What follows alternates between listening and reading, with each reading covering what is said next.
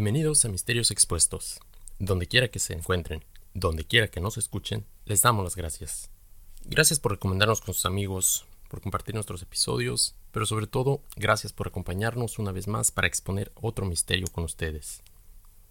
El día de hoy vamos a presentar un episodio acerca de una de las más grandes teorías conspirativas que ha rondado los foros de Internet por muchos años. Una teoría que nos lleva en un recorrido desde la creación de una de las agencias federales más importantes en nuestros días, la organización en la que ciegamente tenemos puestas nuestras esperanzas en los momentos más terribles que podemos enfrentar como sociedad, la encargada de traer alivio después de los desastres naturales o aquellos hechos por el hombre, pero que según algunos estaría también lista para tomar acción en contra de aquellos a los que debería de proteger, acciones que irían desde encerrarlos en campos de concentración hasta aniquilarlos por completo. Hoy hablaremos de los campos de la muerte de Fema. Comencemos.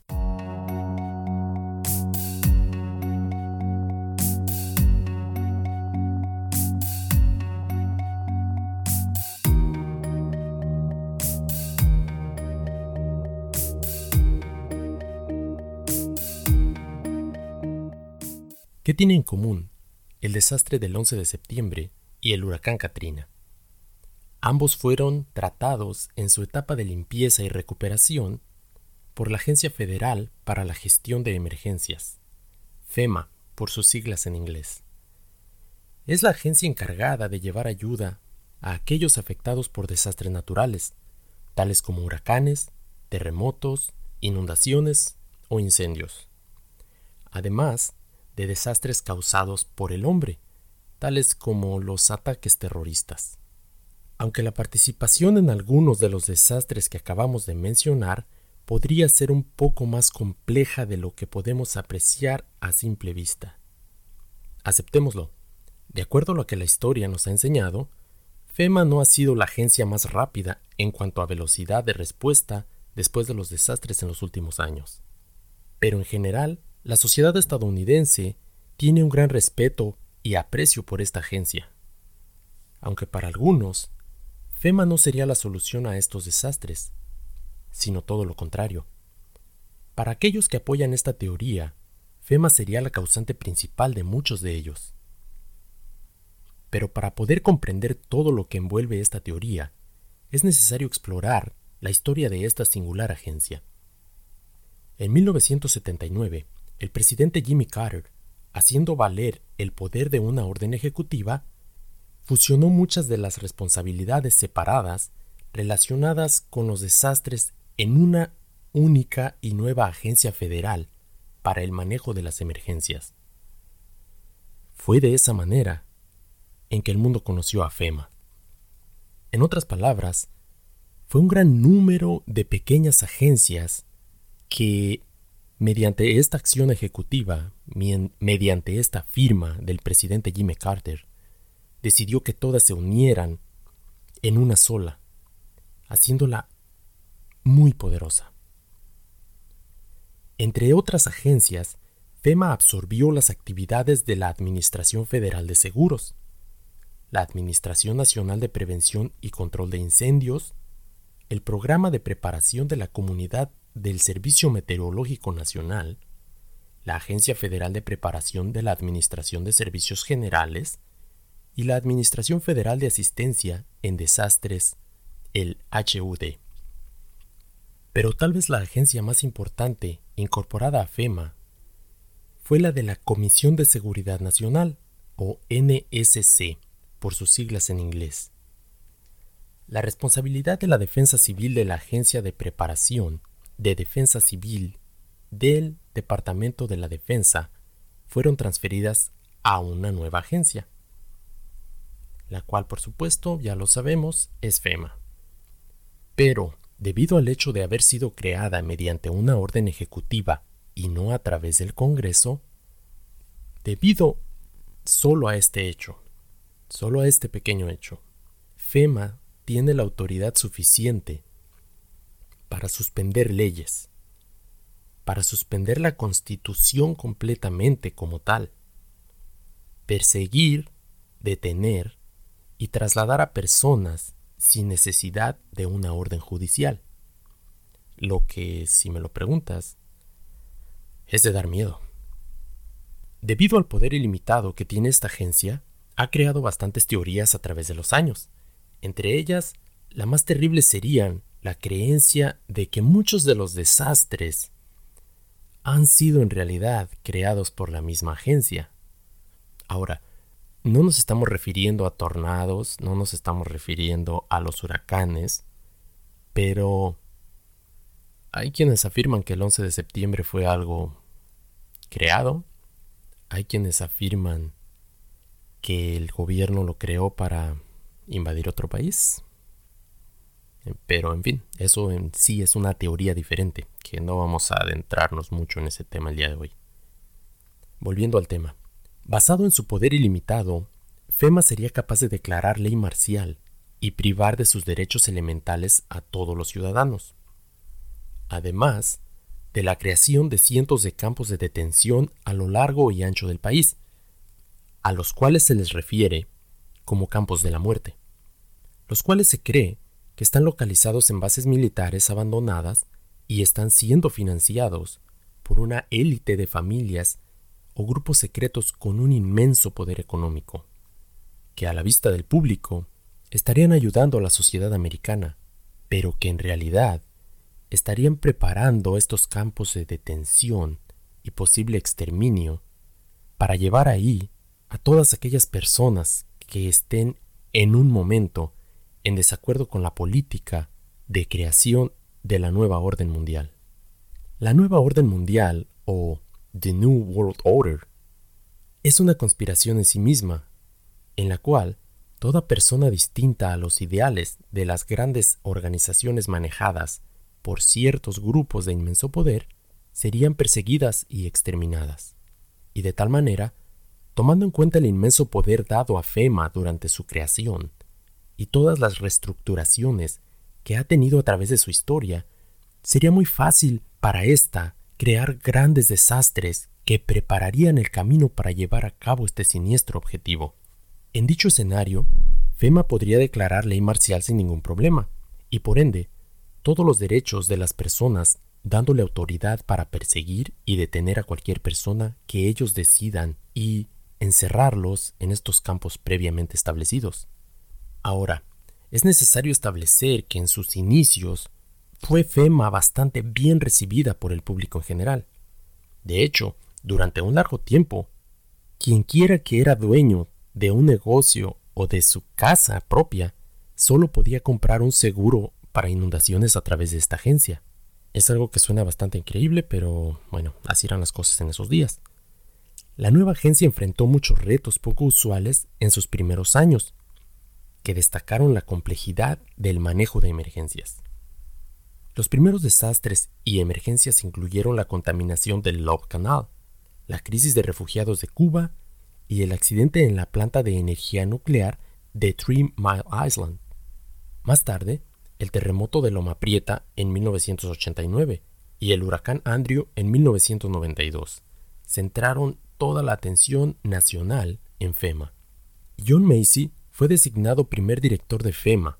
Macy hizo énfasis en las semejanzas entre la preparación para riesgos naturales y las actividades de la defensa civil.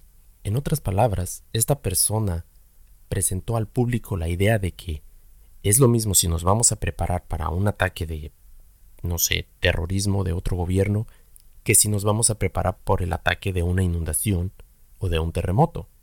FEMA empezó a elaborar un sistema integrado de manejo de emergencias con un enfoque en todos los riesgos, que incluía sistemas de dirección, control y advertencia que son comunes en la gama completa de emergencias, desde eventos aislados hasta la máxima emergencia. En este caso, la invasión de otro país, un ataque nuclear, cosas de ese estilo. Recordemos que en esta época de la que estamos hablando en este momento, el cual es los setentas, la principal preocupación en la mente de los estadounidenses no estaba precisamente enfocada en huracanes o inundaciones. El miedo que reinaba en la mente de la mayoría de las personas estaba más bien relacionado con la Guerra Fría, el comunismo y la creación, el descubrimiento de las armas nucleares. En otras palabras, había muchas más cosas en la mente de, de la persona común que prepararse o pensar que nos podría atacar un ataque, un, un desastre natural. Por razones como esta, no es difícil entender que nadie siquiera dudara de las buenas intenciones, entre comillas, de esta organización. Tal vez suene un poco extremista, pero recordemos que en la época de los 60 o los hasta los 70 era el auge de la Guerra Fría, era la carrera, la carrera espacial, había mucha competencia entre Estados Unidos, la Unión Soviética, y pues todo, todo regía alrededor del clima bélico. Obviamente después de muchos de los discursos que se dieron cuando se creó esta agencia, la cual pintaba un, un panorama bastante, bastante perturbador hacia el público americano, se daba mucho énfasis en, en alertar al, al público en general de que todas estas fuerzas que se le dieron a FEMA eran necesarias. Un político que en este momento no recuerdo su nombre, pero dio un discurso en el que habla que tendrían que tomarse medidas especiales en caso de un ataque nuclear, de un ataque bélico o de una guerra bacteriológica, lo que en estos días está un poquito de moda. Bueno, a la fecha que se está grabando este episodio, ahorita todo el mundo está vuelto loco y de cabeza con el famoso coronavirus.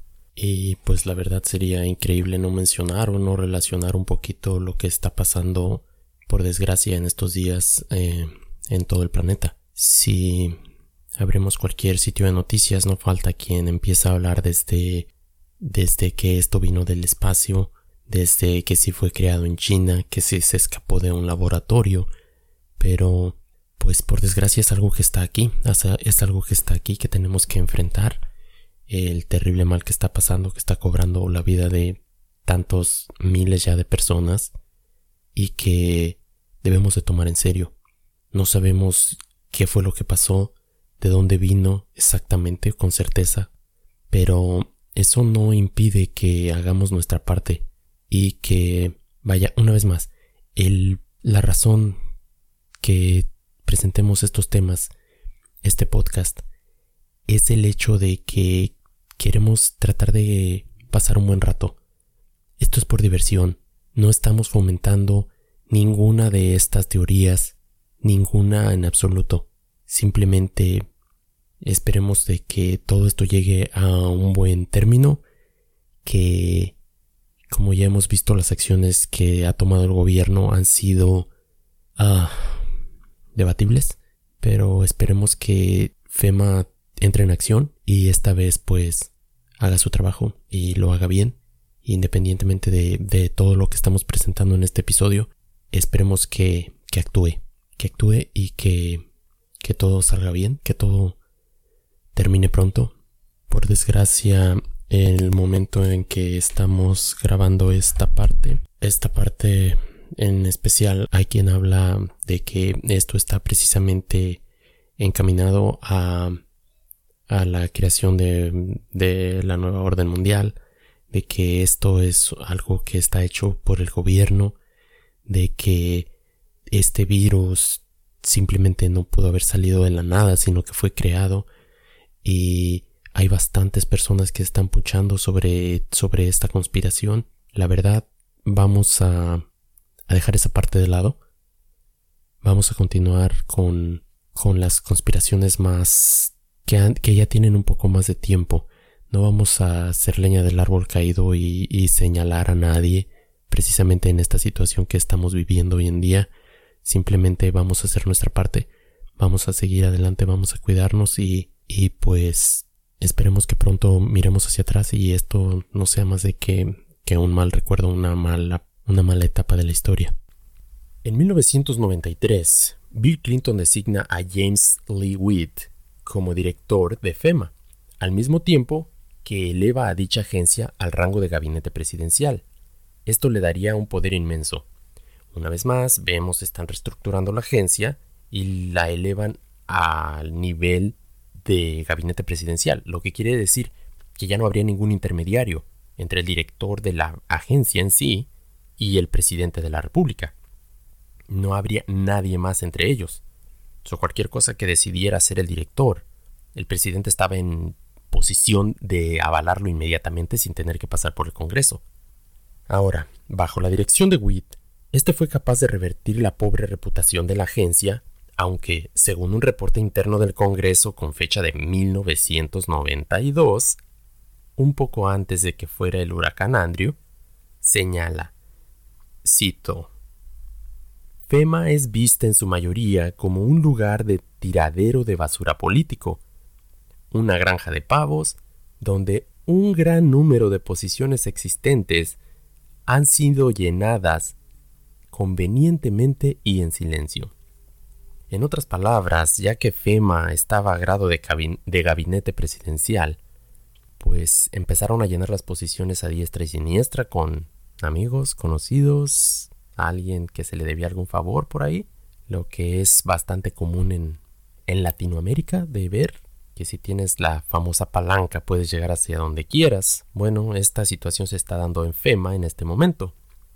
Esto se cree fue provocado por la designación de su director, de quien ya mencionamos, a quien se le señala como una persona débil y sin, liderazgo.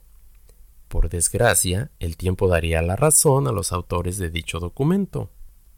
La calidad de respuesta de FEMA fue puesta en tela de juicio subsiguientemente con los huracanes Hugo en 1989, Andrew e Iniki, ambos en 1992. El manejo de estos devastadores desastres evocó fuertes comentarios sobre escollos burocráticos.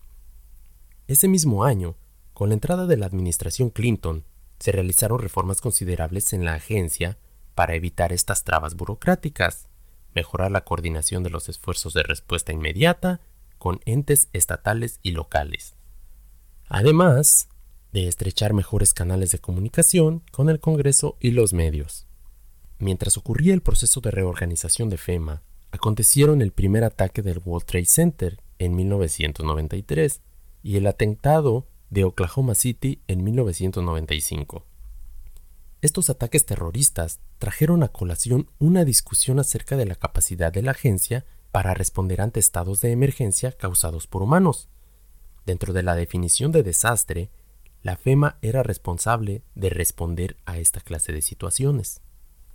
Aunque era evidente que carecía de los recursos y la tecnología necesaria para atenderlos, no fue sino hasta los atentados del 11 de septiembre de 2001 que se dio la primera pieza legislativa sobre el asunto.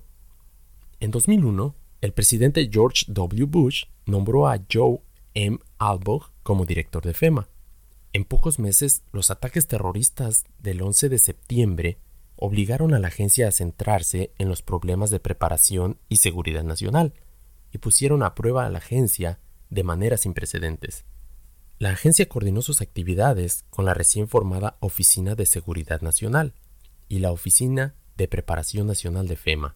Recibió la responsabilidad de contribuir a garantizar que los primeros funcionarios de la nación encargados de responder fueran capacitados y equipados para enfrentarse a armas de destrucción masiva. Ahora, vemos que FEMA, en otra reestructuración en su historia, como algunas que ya ha tenido, que ya hemos visto, ahora está enfocada en actos terroristas completamente. Toda la reestructuración se basó en prepararse para otro desastre como el del 11 de septiembre, otro como el primer bombardeo que hubo en el World Trade Center, el primer atentado, y ya no tanto en lo que fuera desastres naturales, que fue para lo que había sido creado en un principio o había sido creada. Eso, por desgracia, como veremos después, tendría bastantes, bastantes repercusiones. Miles de millones de dólares de nuevo financiamientos se destinaron a FEMA para ayudar a las comunidades a hacer frente a amenazas contra el terrorismo. A pocos años de su vigésimo aniversario, FEMA estaba dirigiendo su enfoque de todos los riesgos hacia cuestiones netamente de seguridad nacional. En el 2002, se aprobó el Homeland Security Act, el cual hace de FEMA un apéndice del Departamento de Seguridad Nacional. Una vez se da esta nueva reestructuración, FEMA desarrolla el National Response Plan, que desdibuja la destitución entre desastres civiles y la seguridad nacional. En enero de 2003, el presidente Bush creó el Departamento de Seguridad Nacional, o DHS por sus siglas en inglés, nombrando a Tom Rich como su primer secretario. La creación del DHS es la transformación más significativa del gobierno federal desde 1947, cuando Harry S. Truman unió las ramas de la Fuerza Armada bajo el Departamento de la Defensa para mejor coordinación de la nación contra las amenazas militares. Por desgracia, el desmedido enfoque en la seguridad nacional por parte de FEMA, enfocado completamente a la posibilidad de un ataque terrorista, hizo que descuidara el principal objetivo por el cual había sido creada, resultando en una lenta, muy lenta reacción ante uno de los huracanes más terribles de la historia. La lentitud mostrada en el manejo de este desastre costaría la vida de un sinnúmero de personas. Estamos ahora en este momento acercándonos a el año 2005, donde por desgracia este país sufre de un de una terrible tragedia y la lenta ayuda de FEMA, la lenta reacción que tuvo, no ayudó, valga la redundancia, en nada a este, a este problema, dejando más de 125 mil millones de dólares en daños y causando la muerte de más de 1.800 personas. En agosto de 2005, el huracán Katrina golpearía la costa de Luisiana, siendo una catástrofe de proporciones monumentales. Este huracán, o más bien la respuesta ante este huracán, desató fuertes críticas hacia FEMA, en respuesta a la avalancha de reprobación que este desastre le causó a la administración Bush, el Congreso aprobó en el 2006 el Post-Katrina Emergency Management Reform Act. Esta ley introdujo una reestructuración de la agencia, una más, que, aunque aún bajo el control del Departamento de Seguridad Nacional, concedió mayor grado de autonomía. Ahora, Mencionemos también el hecho de que al estar fusionada con el Departamento de Seguridad Nacional, ahora ésta tiene acceso a la mayor base de datos del mundo, teniendo la posibilidad de conocer desde si tienes una infracción de tránsito en tu récord de manejo, sabe tu nacionalidad o tu afiliación política, que como la historia nos ha mostrado, jamás ha tenido ningún problema en utilizar esta, esta información en contra de sus ciudadanos, que de acuerdo a ellos representarían algún peligro a la seguridad nacional. En otras palabras, al tener acceso a toda esta enorme base de datos, pues saben dónde estás en cada momento, dónde trabajas, obviamente, debido a esa enorme base de datos. Vaya, pueden venir por ti el día de hoy, el día de mañana, si se les da la gana. Como mencionamos, a lo largo de la historia, lo han hecho.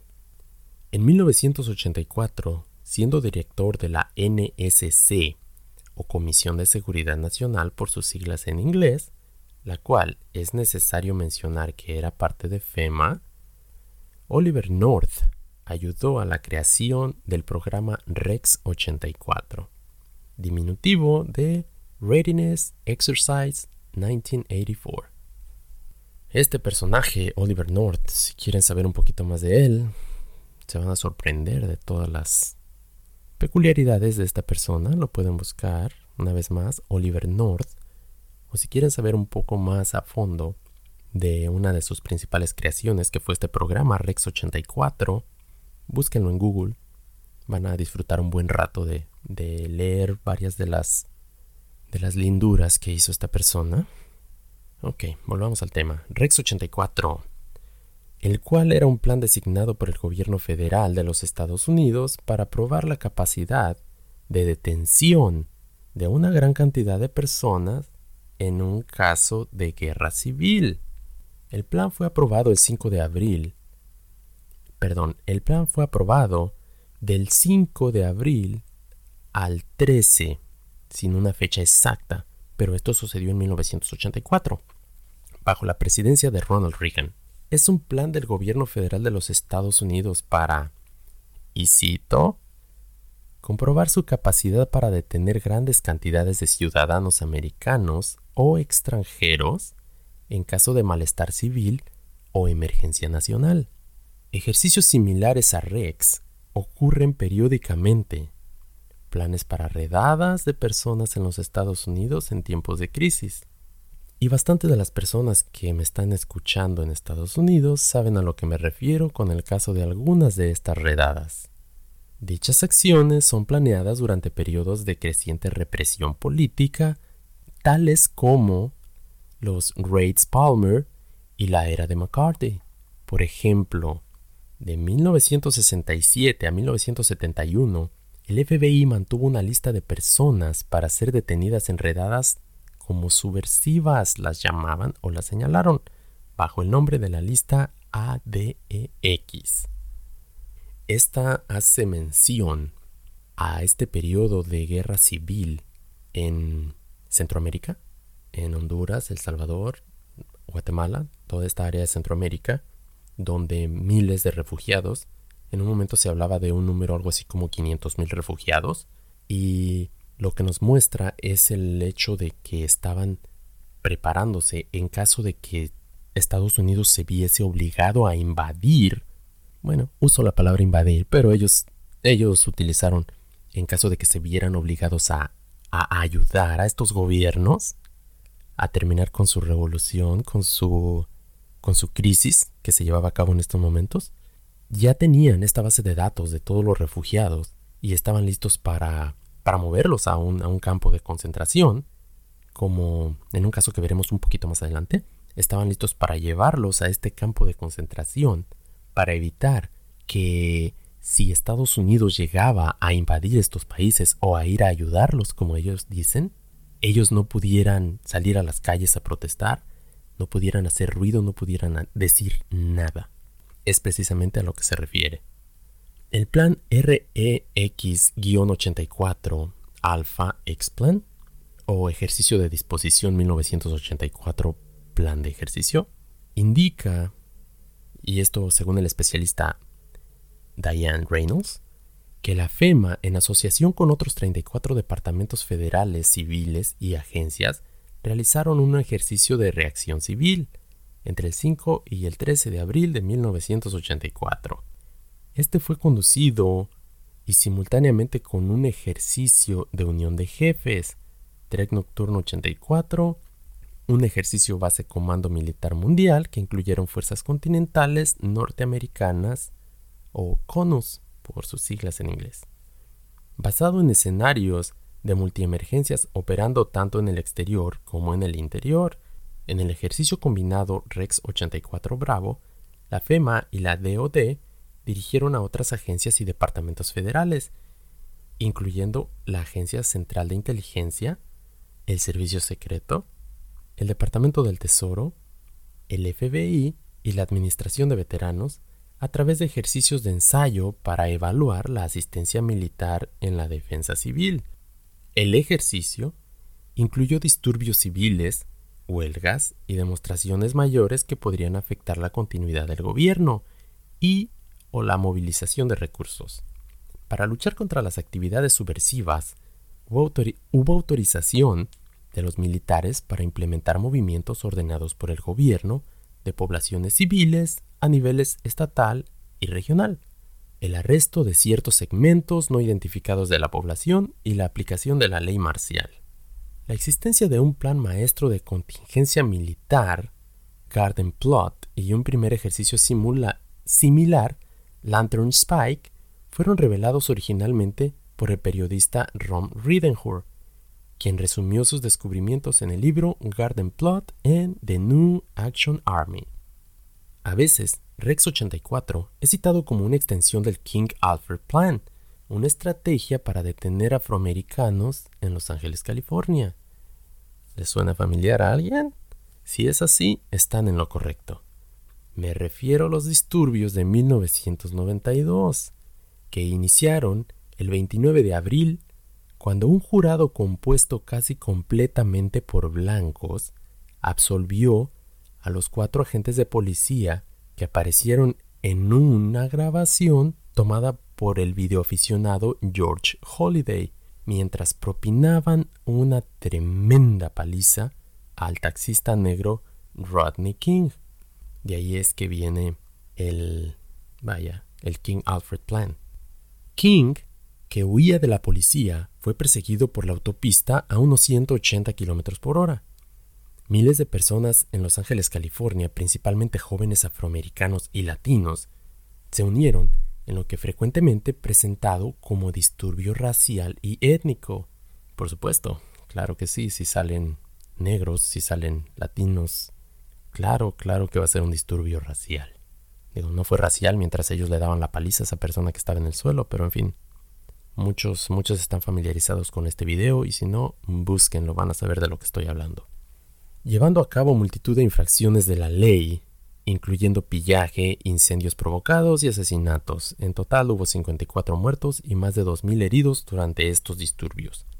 Y una vez más, si quieren buscarlo, esos disturbios fueron famosísimos y más por algo que vamos a mencionar un poquito más adelante, lo que llevó a la implementación de la famosísima ley marcial. Todos recordamos las imágenes del ejército recorriendo las calles y persiguiendo personas.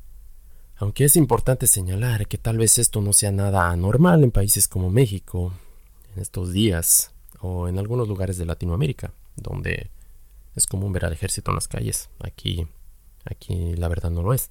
En Estados Unidos se sentó este precedente importante y es una simple prueba de lo que veríamos en un caso de que se implementase la ley marcial en general. De tal manera los hechos básicos sobre el Rex 84 y otros planes de contingencia, y la amenaza potencial que ellos suponen a las libertades civiles, si fuesen completamente implementados en una operación real, son tomados seriamente por especialistas y activistas de las libertades civiles. Si aún tienes dudas, déjame te presento un ejemplo más de si son capaces de hacerlo o no. Claro que lo son y lo han hecho. Poco después de los ataques de Pearl Harbor durante 1942 y 1948, en Estados Unidos fueron establecidos campos de detención, los cuales alojaron a unas 120.000 personas, en su parte de etnia japonesa, más de la mitad de las cuales eran ciudadanos estadounidenses. O sea, no les importó, estamos hablando de familias, creo que fueron hasta en busca de hasta la tercera generación de personas descendientes de japoneses porque, bueno, recordemos que los ataques de Pearl Harbor fueron, fueron perpetrados por, por Japón. Pero además muchas de estas, de estas personas, de estas generaciones de japoneses americanos, eran también provenientes de Latinoamérica. Había personas que, que eran descendencia brasileña o peruana, que, que tenían lazos familiares con, con, estos, con estas personas provenientes de Japón que también fueron, vaya, fueron buscados, encontrados, apresados sin ningún derecho. Y los que más tuvieron suerte fueron inmediatamente deportados. Algunos, bueno, por desgracia no fueron tan, no tuvieron tan, tanta suerte, no fueron, no les fue tan bien. se habla que fueron, fueron llevados, fueron primero encarcelados y movidos establecimientos que habían sido previamente diseñados en el interior del país. Eh, todo el objetivo fue trasladar desde su residencia habitual, mayoritariamente en la costa este, a instalaciones construidas bajo medidas extremas de seguridad. Los campos estaban cercados con alambradas, vigilados por guardias armados las 24 horas y ubicados en parajes alejados de cualquier centro poblacional. Los intentos de abandono del campo en ocasiones resultaron en el abatimiento de los reclusos. También hubo internamiento en campos de concentración estadounidense para ciudadanos de origen alemán e italiano, debido a que estos dos países también declararon la guerra a Estados Unidos, pero el número de ciudadanos afectados fue mínimo en comparación a los de origen japonés. Teóricos de la conspiración han utilizado el actual internación de los japoneses americanos durante la Segunda Guerra Mundial en campos construidos específicamente como una gran evidencia ante este escenario que podría repetirse en el futuro. al menos podemos ver que tiene un precedente histórico. Así que si la pregunta es, ¿lo han hecho antes o podrían volverlo a hacer? La respuesta es un rotundo sí. Es triste, es bastante triste el, el caso especialmente de las familias japonesas, porque se les detuvo todo el tiempo que, que duró esta guerra, cuando fueron detenidos y, llevaron a este y fueron llevados a este campo de concentración. Todas sus posesiones, todas sus propiedades fueron incautadas por el gobierno. Cuando finalmente fueron liberados, pues estas personas no tenían nada, no tenían ningún lugar a donde ir. A muchos de ellos les fue les fue compensado de alguna manera, ya que ya que entablaron, vaya, pleitos en las cortes y a algunos se les fue compensado, pero ¿cómo me compensas el hecho de que me hayas tenido en condiciones infrahumanas encerrado en uno de estos campos? Aunque de acuerdo a las teorías, no solo estaríamos hablando de americanos con origen extranjero o inmigrantes, sino de cualquier ciudadano que ellos pretendieran detener. Pero, como el título de nuestro episodio es acerca de los campos, vamos a examinar un poquito más acerca de a dónde nos llevarían. El supuesto caso de que esto llegara a ocurrir. Esperemos que no. Ya vimos quién es FEMA, ya vimos de dónde vino, ya vimos qué es lo que ha hecho, qué es lo que ha hecho a medias también, sus aciertos, en lo que ha fallado. Y vamos ahora a examinar el, el hecho en concreto de que si hay o no estos campos de concentración. Pues según dicha teoría, hay alrededor de 800 campos establecidos a lo largo y ancho del país. Un ejemplo es Alabama, que supuestamente el campo está ubicado en Opélica. Su origen es de la Segunda Guerra Mundial y supuestamente está, está siendo renovado en este momento o en esta época. Y este campo fue a donde fue llevado las personas de origen alemán e italiano que acabamos de que acabamos de hablar de ellos hace un momento. Uno muy famoso también se cree que está ubicado en Alaska, al este de Anchorage, y no tiene acceso vía carretera. Sin embargo, hay un sistema ferroviario disponible. La instalación tiene supuestamente la capacidad de albergar a 500.000 personas. Ahora, la lista es enorme. Pueden buscarla, pueden googlearla también. Y pues nos llevaríamos no sé, tres o cuatro episodios y si quisiéramos ubicar cada una de estas. Obviamente no vamos a mencionar cada uno de estos porque pues la verdad nos llevaría bastantes bastantes episodios y eh, en cierto punto llegaría a ser aburrido. Pero un común denominador en todos ellos es que se cree que estarían ubicados, como ya lo dijimos, en cada estado del país, y la mayoría con acceso a vías de ferrocarril y en ubicaciones muy remotas. Eso es algo también que, si miramos hacia atrás en la historia, los campos que han existido, campos de, de concentración, y en este momento me estoy refiriendo a los de Hitler, estaban ubicados en partes remotas y solo tenían acceso vía ferrocarril, y pues ya sabemos cómo terminó todo eso. Una de las supuestas evidencias que soporta la teoría de los campos de exterminio de FEMA o de qué harían en caso de que declarasen ley marcial y empezaran a buscar a esas personas que, que ante ellos representen una, un peligro a la seguridad nacional, es una de las supuestas evidencias nos habla de que en cierto momento una persona o, algunas personas localizaron lo que serían alrededor de 500.000 féretros. Estos estarían ubicados o estaban ubicados cerca del Aeropuerto Internacional de Atlanta, en el estado de Georgia. Y según quienes reportan dicha teoría, habrían sido comprados por FEMA en preparación para el evento del que ya hemos platicado.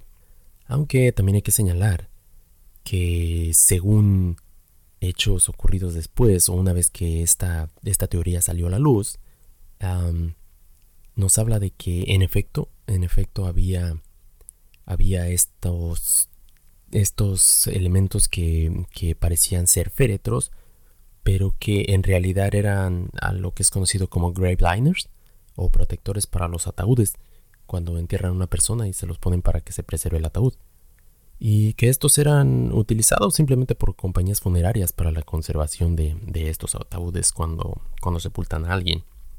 También se menciona el campo ubicado en Anchorage, Alaska, del que hicimos mención hace un momento, como otro lugar que está siendo preparado para ser utilizado como campo de concentración, el cual, en el cual se han visto vehículos con los logos de FEMA y sobrevolado por helicópteros negros. Su supuesta ubicación está en una zona remota y solo tiene acceso por vías de tren. Otro común denominador y quien quiera que esté un poco familiarizado con esto de las teorías conspirativas y los helicópteros negros, bueno, ya saben algo a lo que me estoy refiriendo. Aunque debemos mencionar también que, después de que esta información saliera a la luz, la compañía ferroviaria Amtrak especificó que este lugar es donde son reparadas algunas de sus locomotoras utilizadas para viajes largos, y que todas las renovaciones hechas a dicho lugar, incluyendo chimeneas nuevas y cercas perimetrales, son solo parte de una renovación normal que están llevando a cabo en el edificio. Y pues, como vemos, siempre hay una, respuesta lista para cualquier pregunta, que visto desde los ojos de las personas que disfrutan de las teorías conspirativas, pues sonaría lógico. Ahora, como ya hemos visto, la mayoría de los lugares mencionados están localizados en las afueras de las grandes ciudades. Pero, ¿mirarías diferente esta teoría si te dijera que algunos de estos lugares están ocultos a simple vista? Ahora, vamos, voy a ser sincero. Esta teoría que voy a comentarles en este momento, ah, la verdad, la verdad, para mí era desconocida completamente. Nunca la había escuchado hasta que empecé a hacer la investigación para este caso, para este episodio, fue que la encontré y al inicio así como que la tomé como, como un poquito, ah, un poquito extraña, un poquito más loca que las otras, pero de igual manera voy a presentarla sin importar lo que eh, personalmente pienso de ella. Esta teoría envuelve a la cadena de tiendas más grande del mundo y me refiero a Walmart. Ok, ya sé que empieza a sonar irracional, no la juzgues todavía, ok, espera hasta el final, espera hasta el final. Cuando los ciudadanos comenzaron a preguntarse por qué las tiendas Walmart estaban, empezando, estaban cerrando de repente en los estados del sur en el 2015, los principales medios de comunicación insistieron en que los cierres se, debían, se debían a problemas de plomería, pues esta fue la razón que la cadena de tiendas ofreció al público. Hay un caso muy, muy especial y este viene de Florida, donde, según los propios trabajadores de esta tienda, dos días antes de que cerrara se les dio la notificación de, ¿saben qué? Pasado mañana va a cerrar la tienda, se les liquidó con dos meses de su sueldo y lo único que supieron es que la tienda tenía problemas de plomería. Si piensas por un momento, quiero que pienses en el problema más grande de plomería que hayas tenido en tu casa o en el lugar de trabajo donde laboras? ¿Es un problema que llevaría seis meses reparar? Mm, creo que no. Además, la tienda negó que cualquier sugerencia de la participación del gobierno era solo una loca teoría de conspiración. Piensa en esto. Esta tienda de Walmart piensa por un momento y esta tienda no es más que una enorme bodega donde toda la estantería puede ser removida muy rápido, donde sus parqueos, sus parqueaderos están enormes, donde podrías poner una valla perimetral alrededor y podrías usarla como un centro de detención también, tal vez. Pero, en fin, continuemos. Tres años después, finalmente se admite que varias de esas tiendas de Walmart fueron convertidas en centros de detención y que ahora, por desgracia, albergan a niños inmigrantes que han sido separados de sus padres. Al menos 1.500 niños están actualmente detenidos en Brownsville, Texas, donde la cadena de televisión NBC informó que pasan 22 horas del día durante la semana y 21 horas los fines de semana encerrados dentro de un antiguo Walmart que ha sido convertido. ¿Empieza a tomar forma? ¿Ya empiezas a verla diferente? Recuerdo las imágenes de los niños encerrados en jaulas como animales, o empacados en una habitación construida para cuatro. ¿Recuerdan todas esas imágenes donde los vimos cubiertos con frazadas de aluminio? Pues muchas de estas imágenes salieron de lugares como estos. Muchos de los que están en cárceles de todo Estados Unidos tienen más tiempo de recreación, más tiempo de patio que estos niños. La estancia media en un centro, en uno de estos centros, es de unos 52 días. Si la idea de encarcelar a niños como si fueran delincuentes durante dos meses consecutivos suena agonizante y cruel, es porque la verdad lo es. A un pequeño grupo de reporteros se les permitió entrar en una de estas instalaciones, y el informe de la NBC afirma que el guardia les pidió que, cito, sonrieran a los cientos de niños inmigrantes detenidos en la fila donde estaban formados para recibir comida. Y algunos de ellos solo comentaron que se sentían como animales en una jaula, a los que se les iba a ver como si estuvieran en un zoológico. Un informe de ABC News señaló que el centro de detención de Brownsville fue anteriormente una tienda Walmart, y mientras afirmaba que las instalaciones estaban limpias y bien equipadas, con actividades para mantener a los niños ocupados y sus mentes alejadas de su desafortunada situación, también señaló que se trataba de una gira preparada para los medios de comunicación y no se permitía a los periodistas entrevistar a ninguno de los niños. Donde antes había estantes de ropa y pasillos de electrodomésticos, ahora había dormitorios impecables, con camas bien hechas y carteles de Pokémon en las paredes, señaló el informe del New York Times. Que la tienda convertida de Walmart es ahora el refugio para niños inmigrantes con licencia más grande del país pero no señaló que era una de las muchas tiendas que misteriosamente cerraron cuando el presidente Obama todavía estaba en el cargo. En este momento, los ciudadanos se preocuparon cuando varias tiendas cerraron misteriosamente en Texas, Oklahoma, California y Florida a partir del 2015. Los principales medios de comunicación y su verificador de hechos fidedigno snoops.com se mantuvieron firme en que los cierres se debieron a problemas de plomería, otra vez, como afirmó Walmart, y que no hubo participación del gobierno, otra vez.